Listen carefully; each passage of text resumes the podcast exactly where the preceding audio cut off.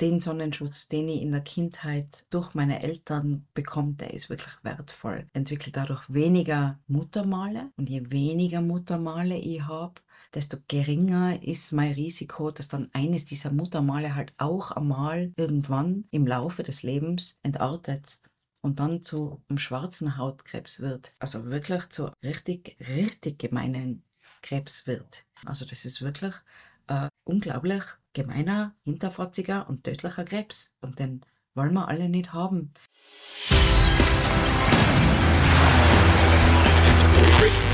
Gut zu wissen, der Erklärpodcast der Tiroler Tageszeitung. Hallo und herzlich willkommen zu einer neuen Folge unseres Gut zu wissen Podcasts. Mein Name ist Renate Bergdold und ich stecke mein neugieriges Näschen heute in die Sonne. Jetzt, wo es wieder wärmer wird, wird Sonnenschutz nämlich zum Thema. Und mal ehrlich, ich dachte, dass ich mich damit recht gut auskenne. Aber meine Gesprächspartnerin, die Histopathologin Nina Frischhut von der Medizinuni Innsbruck, hat mich eines Besseren belehrt. Kennt ihr zum Beispiel die richtige Menge fürs Eincremen?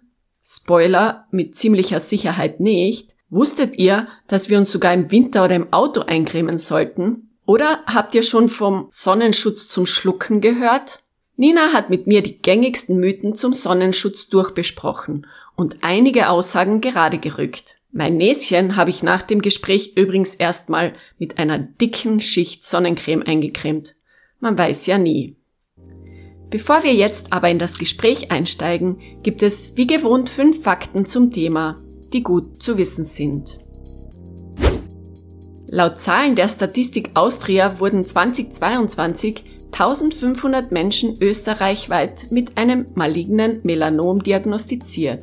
370 Mal endete die Erkrankung im vergangenen Jahr tödlich. Damit sind Melanome für rund 90 Prozent der Sterbefälle bei Hautkrebs verantwortlich. Die Tendenz für Hautkrebserkrankungen stieg in den vergangenen zehn Jahren bei Frauen um fast 20 Prozent, bei Männern um 25 Prozent an. Laut einer Studie der Warren Alpert Medical School der Brown University genügen schon fünf Sonnenbrände vor dem 20. Lebensjahr, um das Risiko für Hautkrebs enorm zu steigern.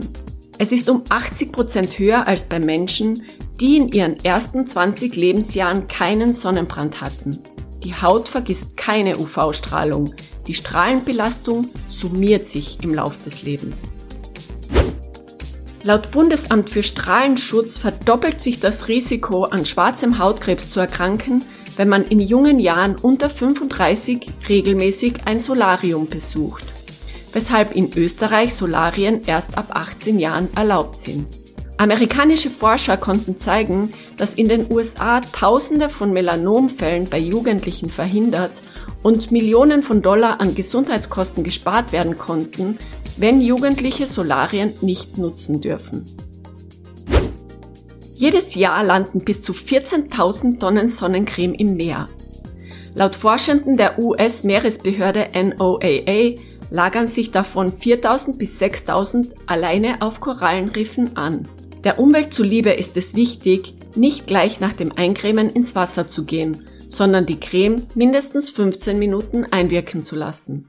Die brennendsten Fragen rund um Sonnenschutz und Hautkrebs bespreche ich jetzt aber mit meiner heutigen Expertin.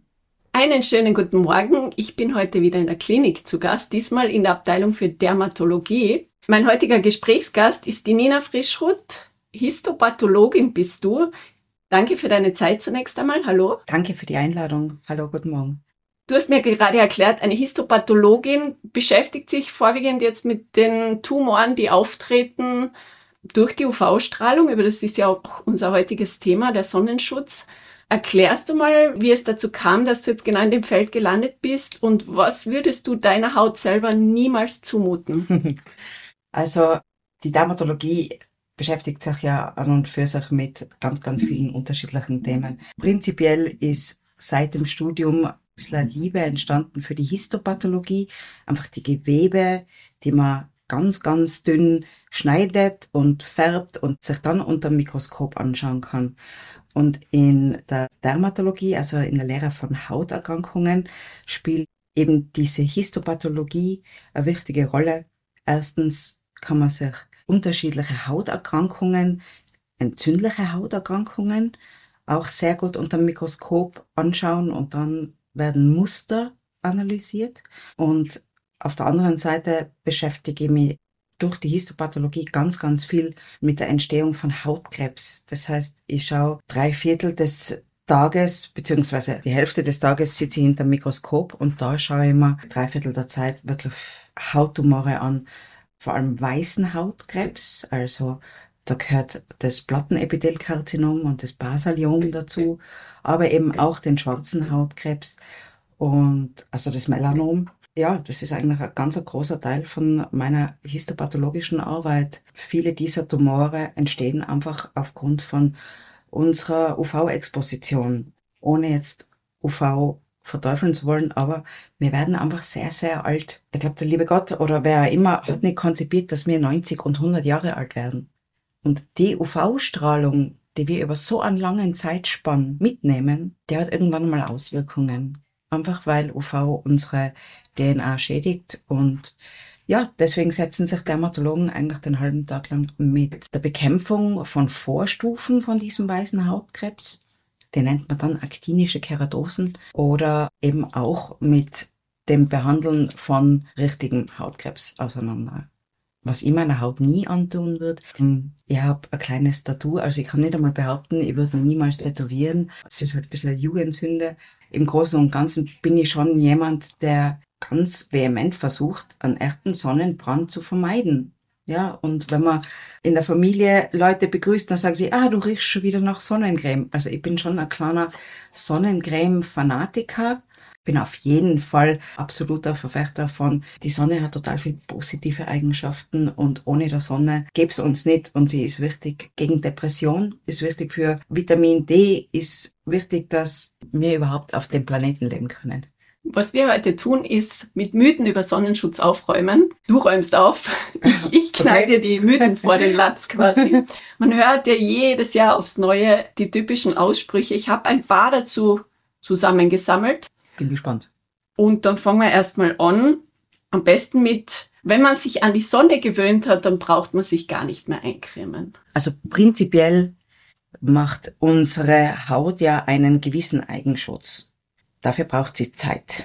Stimmt schon, wenn sich die Haut an die Sonne gewöhnt hat, dann kann sie sich besser schützen. Prinzipiell in dem Moment, wo wir schon an Sonnenschutz, also Eigenbräunung, das ist ja dieses Melanin, das wir produzieren. Wenn es als Bräunung sichtbar ist, dann ist es die Reaktion unseres Körpers auf zu viel UV. Ja, ihr habt im Herbst einen besseren Sonnenschutz durch diese Pigmentierung, also durch diese Bräunung. Es passiert ja nichts anderes, als dass über unseren Stoffwechsel Melanin gebildet wird, eben dieser braune Farbstoff, der wird gebildet in unseren pigmentbildenden Zellen.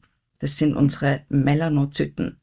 Die sitzen in unserem Epithel ganz unten auf dieser Grundschicht und strecken ihre Arme, schauen, nennt man Dendriten, schauen aus wie kleine Arme, die strecken sie durch diesen Epithelverband, also durch diese Hautzellen, die in mehreren Schichten angeordnet sind, strecken sie hinauf und geben über diese Arme ihr Pigment an diese Keratinozyten an diese Hautzellen ab und die können sich dieses Pigment dann wie einen kleinen, die nehmen das auf und legen das wie einen kleinen Sonnenschirm über den Zellkern drüber, damit UV reflektiert wird.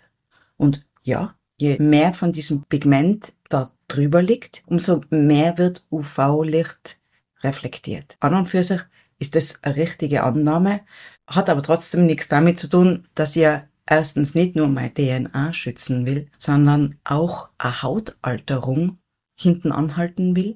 Außerdem so gut schützen, ja, es ist ein gewisser Schutz, aber der geht nicht über einen Lichtschutzfaktor maximal 10 hinaus. Was man auch gerne hört, im Schatten oder an bewölkten Tagen braucht man überhaupt keinen Sonnenschutz.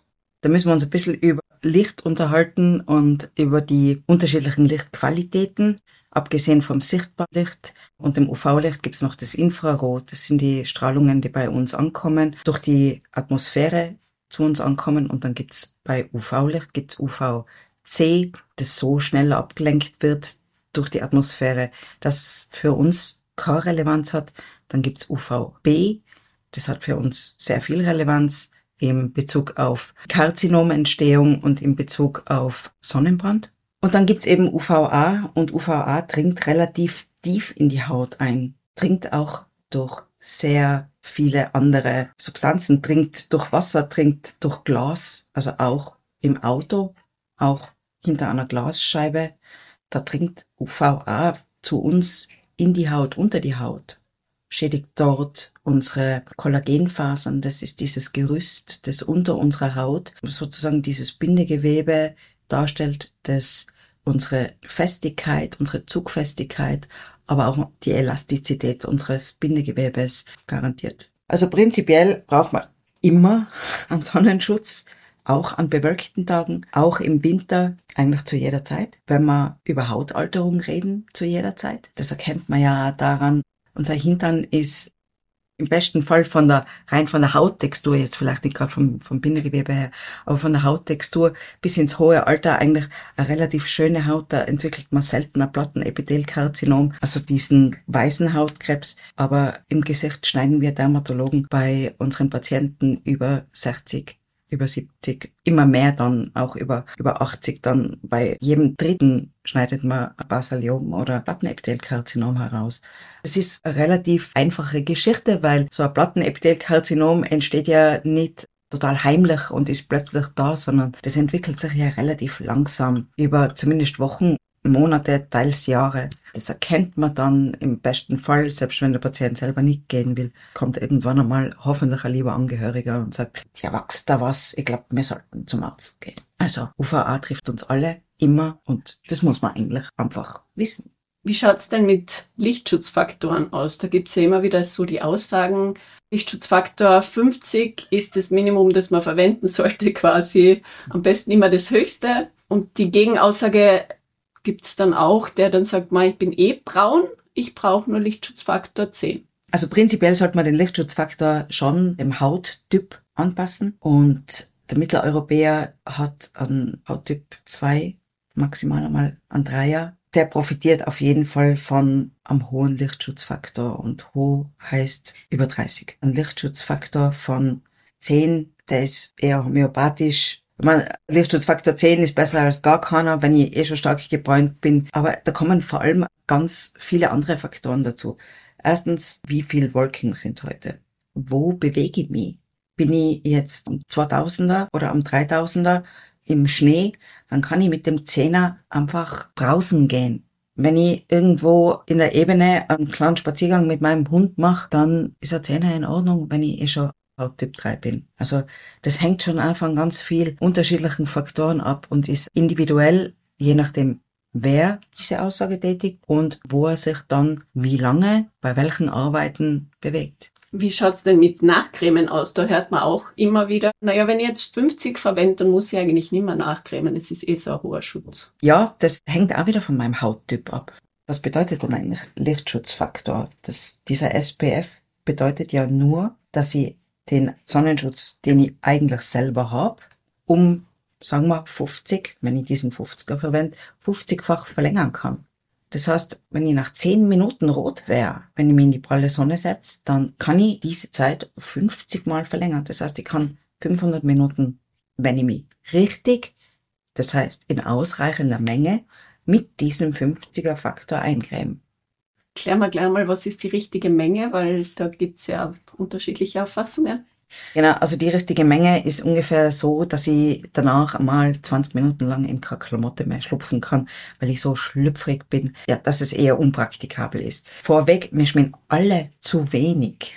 Es gibt eine recht praktikable Drei-Finger-Regel, die ist für Gesicht- und Halspartie. Wenn ich jetzt meine drei Finger, meine drei mittleren Finger, also ausgenommen Kleinfinger und ausgenommen Daumen, hernehme als Maßstab und darauf den Sonnenschutz in einer ja knapp ein Zentimeter Wurst appliziere über die ganze Länge meiner Finger, dann ist es sozusagen ausreichend Sonnenschutz für Gesicht und Halspartie. Und wenn man das gemacht hat, dann weiß man, wie viel Sonnenschutz der restliche Körper auch braucht. Also ungefähr bis ich so schlüpfrig bin, wie mein Gesichts- und Halspartie ist. Theoretisch dürfte man mit Sonnencreme dann nicht einmal eine Saison auskommen, wenn man richtig schmiert. Richtig, dann würde sich nämlich auch dieses Problem erübrigen der Diskussion, ist denn ein Sonnenschutzmittel nur ein Jahr haltbar? Bleiben wir gleich dabei. Also, wenn ein Sonnenschutzprodukt abgelaufen ist, dann ist in den allermeisten Fällen das von der, wir sagen immer Galenik. Also ein Produkt setzt sich ja zusammen aus mehreren Komponenten. Das sind Konservierungsstoffe, Duftstoffe. Da ist sozusagen die Basis, dass diese Lichtschutzfaktoren überhaupt so emulgiert, so in Produkt verteilt werden können, dass sich das auftragen lässt, dass das nicht abbröselt, nachdem es einigermaßen getrocknet ist. Also das sind ja verschiedene Komponenten, die da zusammen müssen. Und die haben unterschiedliche Halbwertszeit. Und manchmal fällen solche Produkte dann auch aus oder sie werden ranzig. Das riecht man. Ganz klar, mehrere Jahre ist so ein Sonnenschutzmittel nicht gedacht. Ein Jahr ist knapp bemessen. Es ist so ein bisschen best before, also am besten zu konsumieren vor einem Ablauf eines Jahres, ein halbes Jahr drüber, also die vom letzten Jahr am Anfang des Sommers noch zu verwenden. Da spricht meiner Meinung nach nichts dagegen, solange die Galenik passt und das Ganze nicht ranzig riecht. Was ich auch gelesen habe dazu, weil es gerade passt, wenn es jetzt über dieses Datum hinausgeht, kurz, dass sich der Lichtschutzfaktor aber dadurch verringert. Also es gibt so bestimmte Lichtschutzfaktoren, die ein bisschen eine Tendenz haben zu zerfallen. Wie gesagt, viel über dieses eine Jahr hinaus würde ich es nicht verwenden. Am Anfang der Saison, bis ich mich wieder eingedeckt habe mit meinem neuen Fancy Pansy Lieblingssonnenschutz, kann man das machen. Aber über zwei Jahre hinweg dasselbe Produkt zu verwenden, ist an und für sich nicht im Sinne des Erfinders. Das war jetzt ein gutes Stichwort, fancy fancy. Die teuren Cremes, sagt man, sind besser, man sollte teurere greifen. Dann gibt's aber immer wieder Konsumentenstudien, wo die billigen immer recht gut abschneiden. Wie finde ich denn dann wirklich das richtige Produkt für mich? Wenn man über Inhaltsstoffe von Sonnenschutzmitteln diskutiert, dann muss man fast ein halber Chemiker sein. Ich habe mir ein bisschen vor unserem Treffen damit auseinandergesetzt, damit ich zumindest ein bisschen Rede und Antwort stehen kann. Prinzipiell habe ich mir da guten Artikel, den, den hat es da im Konsument vor ein paar Jahren gegeben. Und die haben das angeschaut, nach welchen Kriterien der bewertet hat. Und der hat eigentlich recht gute Bewertungen bei den günstigen gehabt, wie du sagst. Es waren auch zwei teurere Produkte dabei, die ich beide auch sehr gern verwende. Das hängt ja alles nicht nur vom Lichtschutzfaktor ab, der da verwendet wird, oder vom Sonnenschutzmittel ab, das da verwendet wird, sondern auch von den anderen Zusatzstoffen. Und prinzipiell werden in, egal wie teuer das Produkt ist, unterschiedlichen Sonnenschutzmitteln auch Konservierungsstoffe und Duftstoffe verwendet, die auch allergenes Potenzial haben. Das heißt, die einfach reizend oder wirklich auch Allergien auslösend auf der Haut sein können. Und die sind auch nach diesen Kriterien bewertet worden. Ich finde, es war eine sehr, sehr gute Bewertung. Die richtigen Kriterien herausgesucht, relevante Kriterien auch für uns als Dermatologen relevante Kriterien. Haben natürlich auch so Sachen wie Preis mit einbezogen. Natürlich ein billiges Produkt kriegt dann mehr Punkte, weil es einfach nicht völlig überteuert ist. Und Produkt von einer Fancy Pansy Marke, die einen hohen Preis verlangt, schneidet dann natürlich auch deswegen ein bisschen schlechter ab. Muss man einfach dazu sagen. Prinzipiell gibt's sehr, sehr gute Sonnenschutzmittel auch auf der Billigproduktschiene. Wenn ich jetzt lieber die Fancy-Pansy-Variante wähle, dann bin ich jetzt rein, was den Sonnenschutz angeht, sicher nicht schlechter beraten. Also man muss das recht differenziert betrachten. Generell kann man schon sagen, dass im Handel vermutlich jetzt nicht schlechte Produkte, Genau. auf, egal auf welcher finanziellen Ebene sind. Genau. Also es gibt auch für die kleine Brieftasche gute und vernünftige Sonnenschutzprodukte. Also Geld ist nicht der Faktor, der einen schlechten Sonnenschutz rechtfertigt. Wenn wir schon beim Sonnenschutz sind, eine Aussage, die ich als junge Mutter vor allem immer gehört habe, schmier dein Kind ja nicht mit chemischen Filtern ein, benutz immer Sonnencremes mit mineralischen Filtern, weil die Haut ist so dünn und das sei so gefährlich. Ist tatsächlich ein Unterschied zwischen mineralischen und chemischen Filtern bei der Sonnencreme? Jetzt hätte ich wieder gerne einen Chemiker da, der mir so ein bisschen bei diesen Erklärungen hilft. Prinzipiell gibt's ja viele Berichte, dass es bei unterschiedlichen Filtern, dass das durch die Haut penetriert, dass es auch über den Verdauungstrakt aufgenommen wird, dass es ins Hirn diffundiert. Meiner Meinung nach braucht's schon eher den mechanischen Filter, der eher auf Zinkoxidbasis produziert wird, als wie an superchemischen mit unendlich viel Duftstoffen und anderen Allergenen fürs Kind. Prinzipiell für einen gescheiten UVA und UVB-Schutz, weil das ist ja auch nicht in jedem Produkt ausreichend, brauche ich fast eine Kombination aus beidem.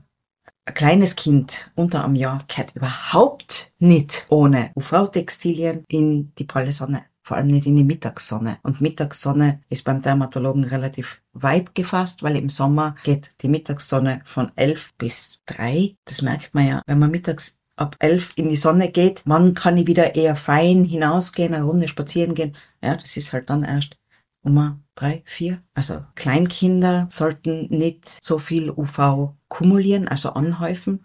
Erstens einmal fangen sie an, in der Jugend eh den Sonnenschutz eher daheim zu lassen und lieber den Beachvolleyball oder was auch immer einzupacken. Den Sonnenschutz, den ich in der Kindheit durch meine Eltern bekomme, der ist wirklich wertvoll. Entwickelt dadurch weniger Muttermale und je weniger Muttermale ich habe, desto geringer ist mein Risiko, dass dann eines dieser Muttermale halt auch einmal irgendwann im Laufe des Lebens entartet und dann zu einem schwarzen Hautkrebs wird. Also wirklich zu richtig, richtig gemeinen Krebs wird wo wir Dermatologen immer wieder unsere Patienten äh, tatsächlich verlieren. Also unter einem Jahr nicht zu viel UV für ihr Kind. Definitiv.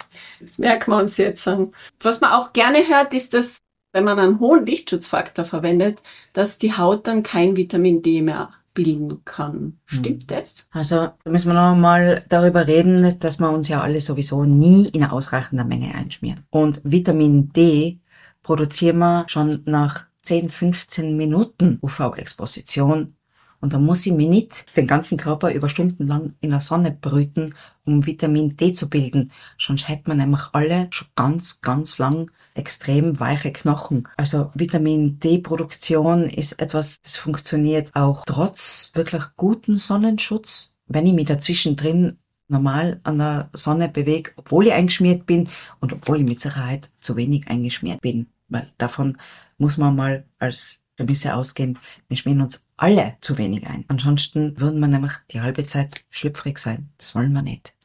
Na, manche sind auf andere Art und Weise die ganze Zeit schlüpfrig. Leider nicht beim Sonnenschutz.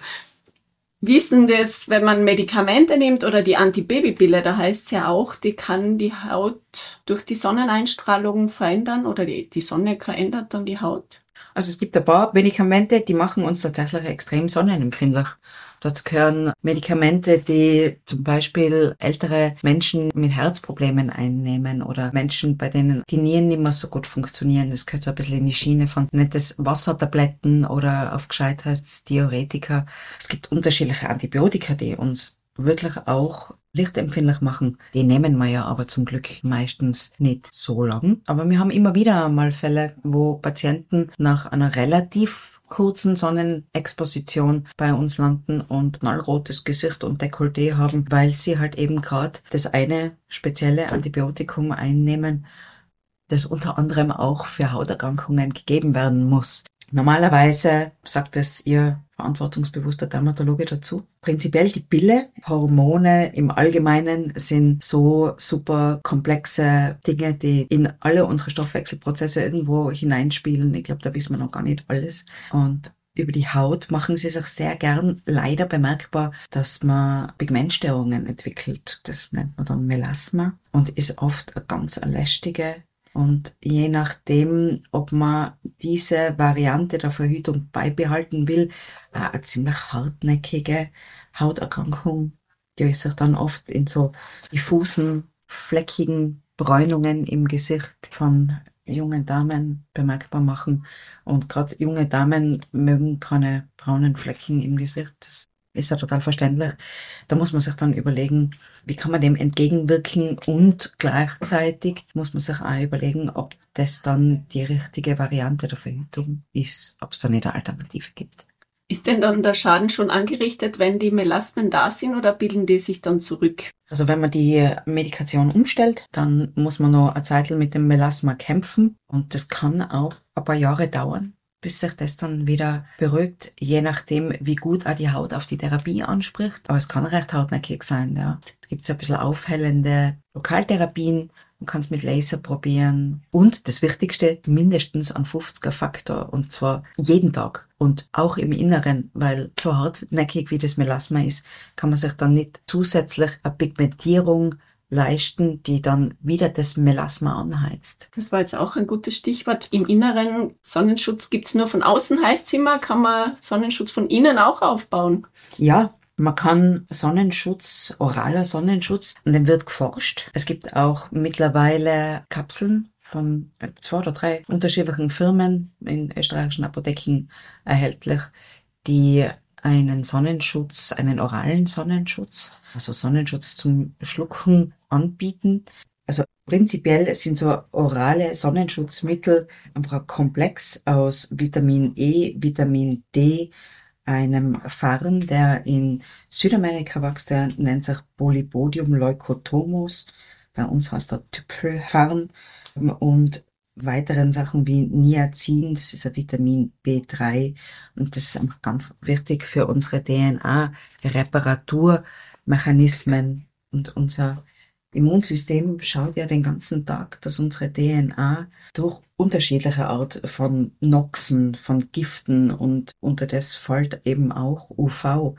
Und unser Immunsystem repariert den ganzen Tag Schäden, die an unserer DNA, an unserem Erbgut passieren, die ja sozusagen Basis dafür sind, dass man Krebse, dass man Neoplasien, dass man Karzinome entwickeln.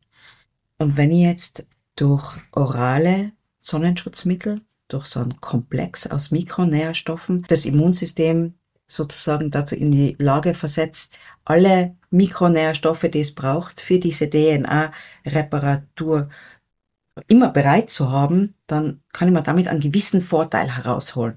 Aber es ist wirklich ganz klar zu sagen, das sind keine Wundermittel. Das sind Nahrungsergänzungsmittel und es ist sinnvoll, das zusätzlich einzunehmen, wenn ich jetzt weiß, ich habe über mehrere Tage eine hohe Sonnenexposition oder wenn ich weiß, ich habe einen Sonnenbrand gerade gehabt und meine Haut muss das jetzt reparieren, weil diese Sonnenbrände, die wir ja gerade im Frühjahr immer wieder einmal entwickeln, sind eine ganz massive UV-Schädigung, wo DNA-Material kaputt wird.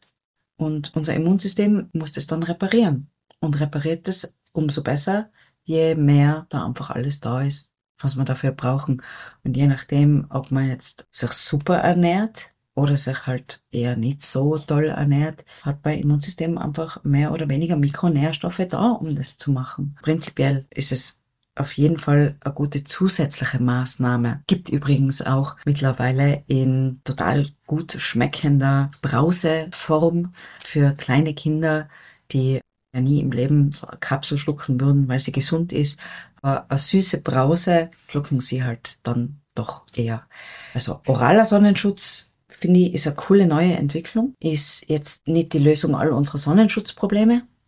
Soll zusätzlich sein und auch für Menschen, die viel im Freien arbeiten. Für jemanden, der auf der Baustelle steht, der sich nie im Leben so einschmieren würde, wie es vom Hersteller empfohlen wird, weil der dann im Staub arbeitet und die ganze Sonnencreme sich mit dem Staub, wenn er auf der Baustelle steht oder wenn er Holz schneidet oder wenn er im Wald als Förster herumspringt, vermengt und dann einfach widerlich wird. Also für die ist das eine zusätzliche Option, aber wenn es jetzt nicht all unsere Sonnenschutzprobleme löst, muss man ganz ehrlich sagen. Und besteht da nicht die Gefahr auch auf der anderen Seite, dass man jetzt irgendwas überdosiert? Gerade bei Kindern denke ich jetzt, wenn das als Brause täglich eingenommen wird. Also es ist für die tägliche Anwendung portioniert. Ja, einen Vitamin D-Überschuss gibt's. Aus einer Packung Brause, die sich einer vielleicht mal zu viel gibt, kann ich mir nicht echte Vitamin D-Überschussproblematik erklären.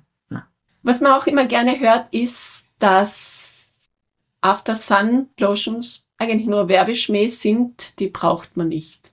Ist da die Meinung der Dermatologie dazu? Also früher hat man Topfen verwendet oder kühlende Joghurts. Im Grunde genommen geht's einfach, also der Schaden ist passiert. Und der Schaden muss auch von innen repariert werden. Von außen kann ich einmal primär Symptome bekämpfen. Das heißt, ich kann von außen diese überschießende Entzündung abmildern und kann dieses Hitzen abmildern, kann kühlend arbeiten und ein bisschen anti-entzündlich arbeiten. After Sun ist meistens eigentlich ein kühlendes Gel und das macht schon Sinn.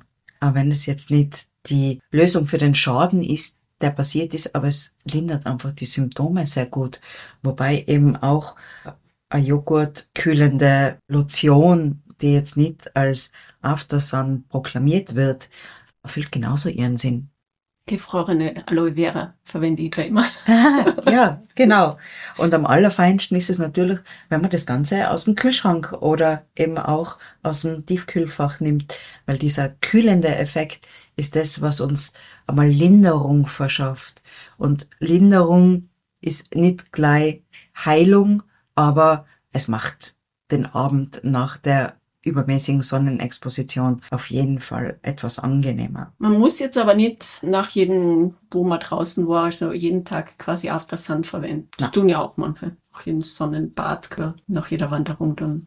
Na, also es ist vor allem einmal Kühlung und Entzündungshemmung, wenn ich mich vernünftig in der Sonne bewegt habe. Das heißt, nicht an Sonnenbrand akquiriert habe. Also wenn ich ohne einen Sonnenbrand heimkomme und ich habe vielleicht ein bisschen das Gefühl, man halt habe ich viel Sonne abgekriegt und die Haut ist ein bisschen überwärmt, dann, dann kann ich mir das auftragen. Aber es gibt jetzt sozusagen nicht diese medizinische Indikation, ich muss mir jeden Tag sonnen. Zum Abschluss gehen wir zu deinem Spezialgebiet Hautkrebs. Also ich finde, früher hat man zum, in den 90ern war das Thema sehr, sehr, sehr präsent. Mittlerweile hört man relativ wenig zum Thema Hautkrebs, außer das ist jetzt gut behandelbar. Was man aber schon hört, immer noch, ist, weißer Hautkrebs ist gefährlicher oder schädlicher als schwarzer Hautkrebs. Ist das so? Schwarzer Hautkrebs ist auf jeden Fall viel gefährlicher. Die Mortalität, das heißt der Prozentsatz, der stirbt, weil er an weißen Hautkrebs entwickelt ist, viel geringer als wie die Mortalität am schwarzen Hautkrebs. Weißen Hautkrebs und dessen Vorstufen entwickeln so viele das ist relativ, und ich sage ganz bewusst laut, relativ gut zu behandelnder und unproblematischer Krebs. Der schwarze Hautkrebs, also das Melanom, wie es in der Fachsprache heißt, ist die Hautkrebsvariante, die uns als Dermatologen schon oft genug vor richtig, richtig große Herausforderungen stellt. Im Frühstadium ist er sehr gut zu behandeln. Wenn das Melanom nicht über diese Epithelbarriere, also diese oberste Schicht von unserer Haut, durch in unser Bindegewebe hinein infiltriert, also durchgebrochen ist, dann schneidet man den heraus und die Sache ist erledigt. Dort an dieser Stelle ist die Sache erledigt. Es kann natürlich sein, dass ich jetzt prinzipiell so ein Sonnenanbeter bin, dass ich an einer anderen Stelle wiederum so ein Melanom entwickle. Weil wir wissen, dass die Sonne ein Faktor ist in der Melanomentwicklung und wenn ich ganz viele Muttermale entwickelt habe und die entwickle ich gern durch viel Sonne, dann habe ich natürlich ein erhöhtes Risiko auch dort einmal an den Hautkrebs, der auf einem Muttermal entsteht, zu entwickeln. Muss man da ein bisschen einschränkend dazu sagen, es gibt auch Melanome, die entstehen auf nicht sonnenexponierter Haut, wie zum Beispiel vorher schon erwähnten Hintern oder an der Schleimhaut, im Mund, im Afterbereich. Also wir können Melanome auch dort entwickeln, wo uns die Sonne in aller Regel nicht erwischt. Und wir können sie auch dort entwickeln, wo eigentlich nicht davor ein Muttermal war. Also auch das gibt's. Melanom gibt's auch ohne UV. Das auf jeden Fall zum, zum schwarzen Hautkrebs und seiner Entstehung. Die Therapie ist auf jeden Fall, wenn er durchgebrochen ist, schwierig. Obwohl man mittlerweile schon seit Daumen mal Bi zehn Jahren wirklich sehr, sehr gute Medikamente haben, aber die haben auch wirklich zum Teil viele, viele Nebenwirkungen, die man auch zuerst einmal handeln muss.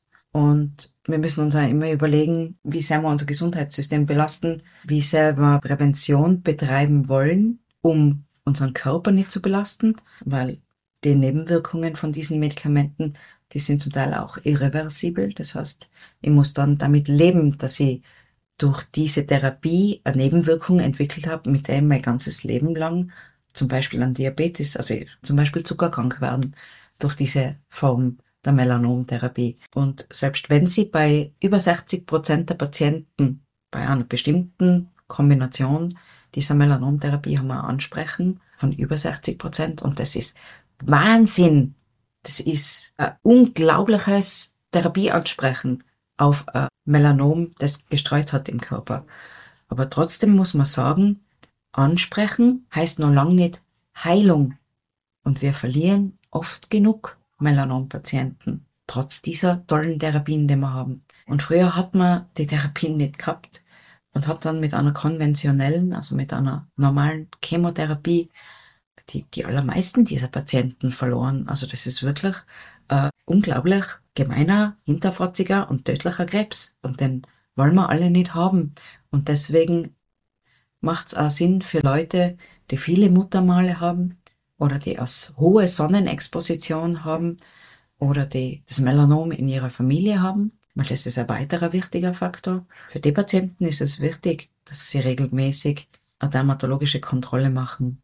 Für jemanden, der überhaupt kein Muttermal hat, ist es jetzt wirklich nicht wahnsinnig wichtig, da die jährliche Muttermalkontrolle zu machen, weil die zwei, die ich habe, kann ich mal, die kann ich selber auch ein bisschen beobachten. Jetzt wird wahrscheinlich dieser eine Österreicher kommen und mir erklären, er hat trotzdem auf einem seiner zwei Muttermale ein Melanom gehabt. Ja, dass der Teufel nicht schafft, ist eh klar, aber Medizin ist Statistik und den ganzen Tag Statistik heißt, dass der eine Patient mit den zwei Muttermalen in Österreich zu 99,9 Prozent kein Melanom entwickelt gute Nachrichten für diejenigen und alle anderen haben hoffentlich gerade genauso viel gelernt wie ich, weil ich lasse das jetzt so stehen, was du zum Schluss gesagt hast. Das wollen wir alle nicht haben. Geht's zur Kontrolle, schmiert euch ein. Nina, vielen Dank für dieses aufschlussreiche Gespräch. Ich hole mir jetzt einen Sonnenschutz Super. für innen. Die anderen haben wir genug zu Hause. Aber ich glaube, das testet mal aus. Herzlichen Dank. Ja, sehr gerne. Danke für die liebe Einladung. Gefällt euch unser Gut zu wissen Podcast? dann teilt ihn, liked ihn oder bewertet ihn in eurer Podcast-App. Das war Gut zu wissen, der Erklärpodcast der Tiroler Tageszeitung.